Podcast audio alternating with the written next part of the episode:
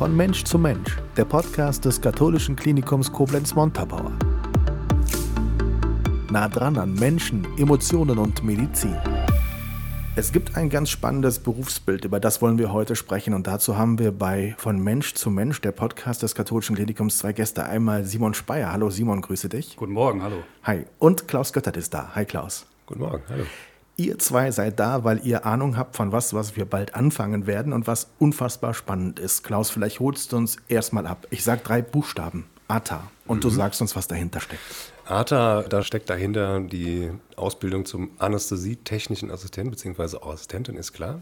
Ist eine dreijährige grundständige Ausbildung, in der man, also in dem Rahmen dieser Ausbildung, man lernt, was Pflegekräfte in der Anästhesie an Tätigkeiten auszuüben haben. Und Simon, du arbeitest schon in dem Bereich. Da muss man einiges lernen, glaube ich, oder? Das stimmt. Wie war deine Ausbildung? Wie hast du das wahrgenommen oder warum hast du dich überhaupt dafür entschieden, diesen Bereich zu nehmen? Also bei mir hat festgestanden, dass ich gerne was im Bereich Gesundheit und Medizin machen würde. Dann hat sich die Frage gestellt, in welche Richtung das geht, Richtung Normalpflege, Richtung Rettungsdienst, der stand auch immer noch mit in der Auswahl mit drin. Und dann habe ich nach verschiedenen Praktika die Entscheidung getroffen, dass die Anästhesie es werden sollte, mit der Ausbildung dann anschließend zum Anästhesietechnischen Assistenten.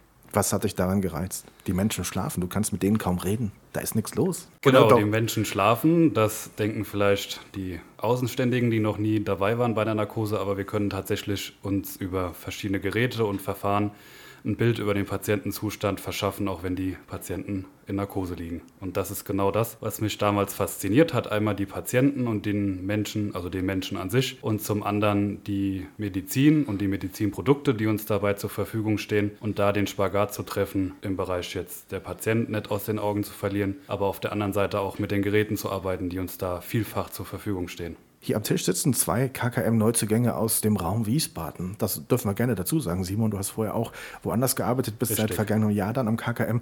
Klaus, du bist schon ein bisschen länger da, kommst aus Wiesbaden. Was hast du denn vorher gemacht? Bei Simon wissen wir es ein bisschen jetzt.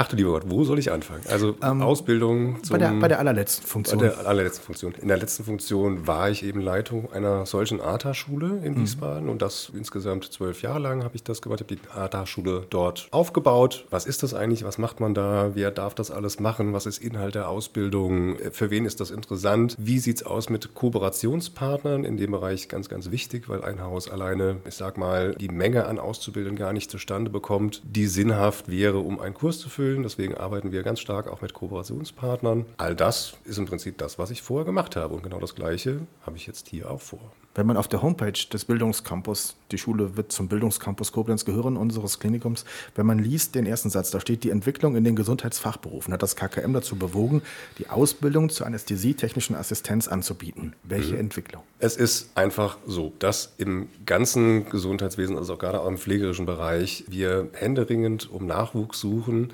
Bisher ist man immer davon ausgegangen, dass Bereich Intensivanästhesie davon so ein bisschen ausgenommen werden. Aber auch hier merkt man im Rahmen der Entwicklung, dass Plätze gerade im Anästhesiebereich immer weniger werden, dass eine Überalterung stattfindet, dass es aufgrund von dynamischen Entwicklungen hinsichtlich der Berufspolitik auch hier schwerer ist, Nachwuchs zu besorgen. Wenn man jetzt die ganze, den Zugang beispielsweise mal anschaut, da ist, ist, es einfach so, dass im Prinzip viel für die Intensiv weitergebildet worden ist. Hier gibt es beispielsweise auch eine Fachquote, wo natürlich jedes Haus daran interessiert ist, auch Leute äh, nachzuqualifizieren im Rahmen einer Weiterbildung. Das ist ja alles in der Anästhesie nicht passiert. Die Anästhesie ist, da gibt es zwar immer noch die Weiterbildung, aber die Anteile in der Weiterbildung sind extrem nach unten gegangen. Ich kenne Phasen, da war es noch nicht mal notwendig, dass man überhaupt das in der praktischen Weiterbildung abgebildet gesehen hat immer nur auch in der Theorie. Das heißt, dass halt auch viele, also beziehungsweise Plätze überhaupt nicht nachqualifiziert werden konnten in dem Rahmen, wie es benötigt worden ist, dass ganz viele Krankenpflegehelfer oder auch Arzthelfer, Helferinnen, Rettungsassistenten in dem Bereich eingesetzt worden sind und darüber hinaus natürlich zu einem, ich sag mal, qualitativen Bruch gekommen ist. Und das hat man vor, ich sag mal, 20 Jahren hat schon auch Nachbesserungsbedarf gesehen, hat äh, neben, also es gibt ja die OTA-Ausbildung schon, hat gesehen, dass es Sinn ergibt, versucht das über eine Analog-Ausbildung im Anästhesiebereich zu machen. Und siehe da, ähm, in ganz vielen Krankenhäusern konnten hier Lücken geschlossen werden, die eben über diese Prozesse, also ich habe jetzt nur ein paar angeschnitten, es gibt ganz viele mhm. Prozesse, konnten nachqualifiziert werden. Ich kenne Häuser, die äh, mittlerweile so weit sind, dass sie, ich sage mal, die Hälfte des Stamms tatsächlich über ATAS bedienen können. Hätte man diese Ausbildung in diesen Bereichen nicht gehabt, hätte zum Beispiel eine Überalterung geführt, dass man irgendwann nicht mehr qualitativ Personal hätte akquirieren können, was wiederum wieder dazu geführt hätte, dass es eben zu einer gehäuften Anzahl an Komplikationen führen mhm. kann. Also es ist schon so, dass die Entwicklung, man kann fast sagen, ein Stück weit verschlafen wurde, aber dass man jetzt gerade dabei ist, wach zu werden und in vielen Bereichen da auch nachzusteuern. Also man ist schon vor einer langen Zeit wach geworden. Also mhm. es ist, auch wenn das jetzt für viele relativ neu klingt, aber ich glaube, die erste ARTA-Ausbildung ist angeboten worden 2003 bzw. 2005, bin ich mir jetzt nicht so ganz sicher, über die Uni Halle bzw. die Uni Frankfurt. Die haben sich da zusammengetan und haben eben das entwickelt. Es ist leider in vielen Häusern ein bisschen verschlafen worden, das ist richtig. Also ich kenne auch heute noch Häuser, die der Meinung sind, das alleine stemmen zu können. Das ist wunderbar. Aber in vielen Häusern hat man eben auch erkannt, dass so eine Art der Ausbildung sinnvoll ist, um nachhaltig in den Bereichen eben auch ausbilden zu können, gerade was den Bereich Anästhesie in dem Fall betrifft. Simon, darf ich fragen, wie alt du bist? Ich bin 23 Jahre alt. Bist du der Jüngste in deinem Bereich so? Oder, äh, ja, sind, äh, Munterbauer jetzt glaube ich schon. Aktuell schon, ja. Richtig. Du hättest ja in ganz unterschiedliche Bereiche gehen können. Du hast gerade gesagt, warum du diesen Bereich gewählt hast. Mhm. Im Rahmen deiner Ausbildung, waren da viele um dich rum oder, oder ist das immer noch aus deiner Sicht, aus der Sicht eines jungen Menschen in diesem Beruf immer noch eine Nische ein Stück weit?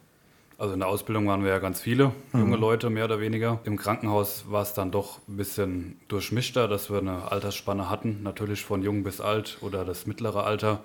Und den Schnitt hast du so ein bisschen kaputt gemacht jo, mit deinem Alter. Kann man so sagen.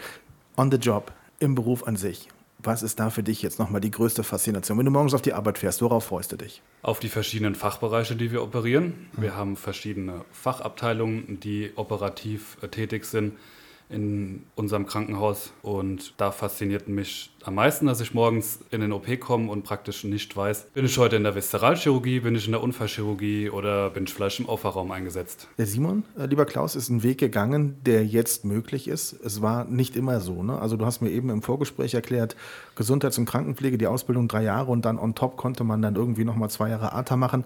Der Weg ist jetzt ein anderer. Mit dem, was wir jetzt anbieten können, wie genau funktioniert der? Zwar äh, bisher, beziehungsweise da, dort, wo eben keine ATA-Ausbildung angeboten worden ist, war es so, dass man die dreijährige grundständige Ausbildung zur, zur Pflege absolviert hat. Danach hat man so eine kleine Vorahnung gehabt, was einen erwartet in, innerhalb äh, seines Berufslebens, hat sich dann entscheiden können, sich zu spezialisieren.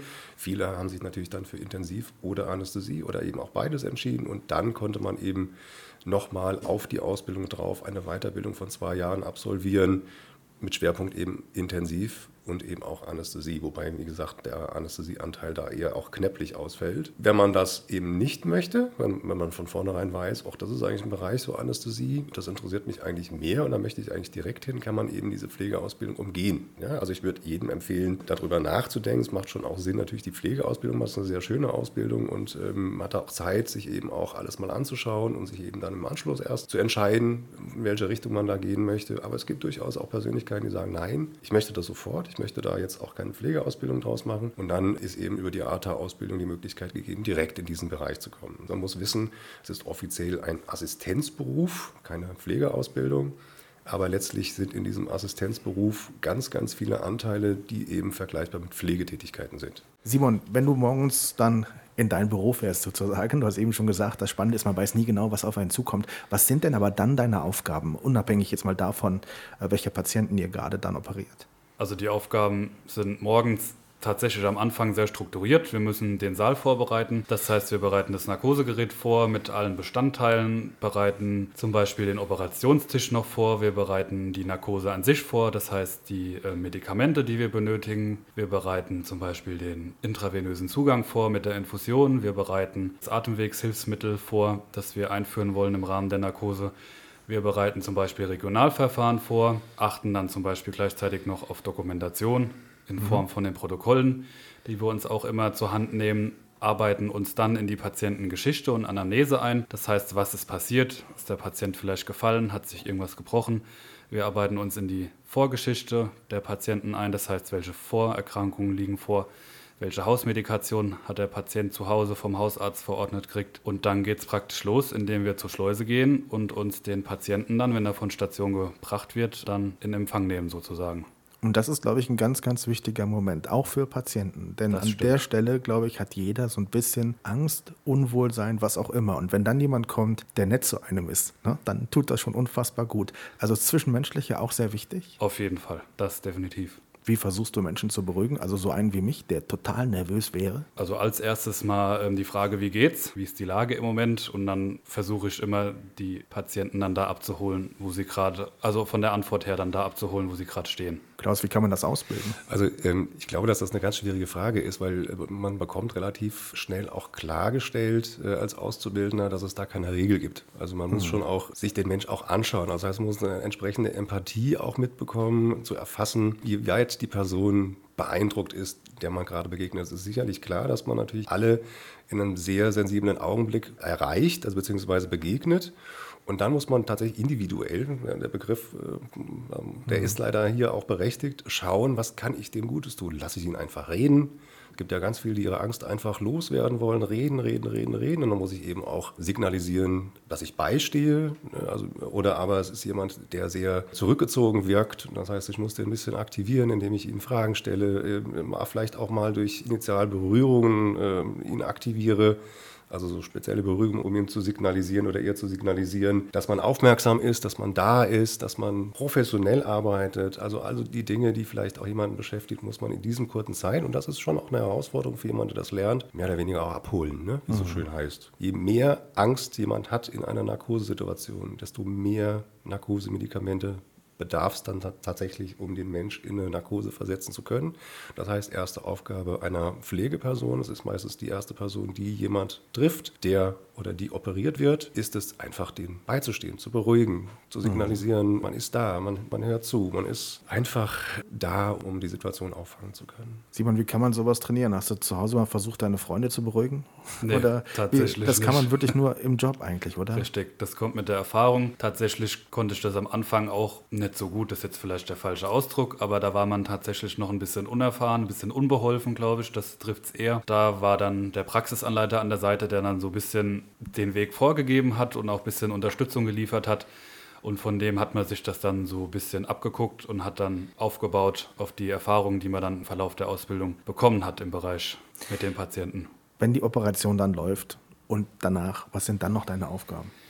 Wenn die Operation läuft, bleiben wir in der Regel im Saal, bis der Schnitt, also der Hautschnitt, gemacht wurde von Seiten der Operateure. Wenn dann alles vom Patientenzustand her stabil ist, dann gehen wir raus und machen in Rücksprache mit den Anästhesisten, die natürlich im Saal bleiben, die Nachbereitung der Narkose. Das heißt, wir machen erstmal alle benutzten Materialien sauber, machen eine Desinfektion von allem, was wir zum Beispiel angefasst haben. Und dann geht es in der Regel schon weiter mit der Vorbereitung für die nächste Narkose, zum Beispiel der Prämedikation. Das heißt, wenn die Patienten ihr Beruhigungsmittel in Anführungszeichen bekommen von Station aus. Das ordnen wir dann an vom Zeitpunkt her, dass es von der Länge der jetzt laufenden Operation passt. Also ihr sagt dann so ungefähr Bescheid, ihr könnt den nächsten Patienten quasi vorbereiten, Richtig. dass er dann irgendwann in den OP kommt. Ansonsten sind wir weiterhin die Ansprechpartner für die Anästhesisten, wenn die irgendwas brauchen sei es jetzt ein Medikament, sei es eine zusätzliche Infusion oder eine zusätzliche Antibiose, die gerade benötigt wird, dann sind wir die Ansprechpartner, die das dann zum Beispiel vorbereiten und denen dann auch im Saal natürlich assistieren, wenn es zum Beispiel doch mal irgendwie Komplikationen gibt.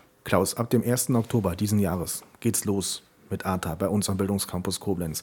Blicken wir vielleicht zunächst mal auf die theoretischen Inhalte, ohne jetzt wirklich alles im Detail zu verraten. Aber was steht ungefähr an? Also jetzt gerade im ersten Block geht es schon auch darum, dass man mal so ein bisschen darauf hinarbeitet, sie auf die Situation OP vorzubereiten. Also dass man den OP vorstellt. Wer arbeitet dort alles? Wie ist, sind die Verhaltensweisen? Was heißt eigentlich Hygiene in dem, in dem Zusammenhang? Wie wichtig ist eine Händedesinfektion, also eine Händehygiene? Dann gehen wir natürlich auch schon darauf, erste Organe mal vorzustellen. Also man muss sich einfach vorstellen, dass man schon auch, wenn man mit Narkose zu tun hat, den ganzen Organismus natürlich kennt. Also die Anatomie, die Physiologie, wie funktioniert das auch, ist auch ganz wichtig. Dann die, die Pharmakologie, wie reagiert der Organismus auf die Narkosemedikamente. Ne? Wie geht es einem, der jetzt vielleicht auch noch eine Organstörung hat? Also die ganzen Krankheiten müssen, müssen gelernt werden. Und was ist Anästhesie? Da gibt es dann auch verschiedene Bereiche, die dann angewendet werden. Und es gibt unterschiedliche Arten, wie man Anästhesie anwendet. Also es ist schon von der Anforderung an jemanden, der das lernen will, sehr komplex. Also auch verknüpft miteinander Kommunikation, Psychologie, also gerade was ich eben auch gesagt habe, dieses Empathieempfinden für jemanden, der einem gegenüber sitzt. Das ist nicht was, was man im Prinzip lernen kann, sondern das muss man schon ein Stück weit in sich tragen, das muss von uns rausgekitzelt werden.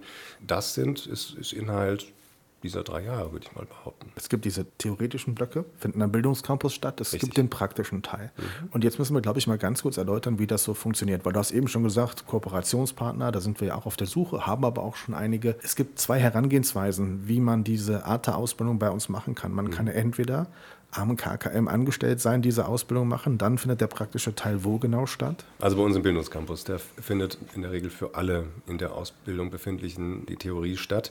Mhm. Also man hat zwei Möglichkeiten an Zugängen. Entweder bewirbt man sich bei uns direkt am Bildungscampus. Wir suchen Auszubildende für das KKM auch aus. Wir haben aber natürlich nur eine begrenzte Anzahl an Möglichkeiten, wie viel wir aufnehmen können. Wir suchen auch für unsere Kooperationspartner aus. Das heißt, wenn wir jemanden Interessantes haben, der vielleicht auch noch aus einer Region Situation kommt, wo ein Kooperationspartner sitzt, dann verweisen wir sowohl den Aus, also den potenziellen Auszubildenden an das andere Haus und informieren auch das andere Haus, dass wir hier jemand haben, den wir eigentlich sehr interessant finden. Und die beiden müssen halt dann zusammenkommen, müssen dann für sich nochmal gucken, passt das. Ich empfehle allen Kooperationspartnern, wir machen das hier im Haus, ein äh, Praktikum noch zu absolvieren, von mindestens zwei Wochen, weil in zwei Wochen sollte man schon auch sehen können, also innerhalb des Praktikums sollte man schon auch sehen können, was passiert da so in der Anästhesie. Wenn ich da nur zwei Tage eingesetzt bin im Praktikum, dann kriege ich die Goodies gezeigt und dann kriege ich das bestätigt, was ich im Prinzip im Vorfeld auch gedacht habe.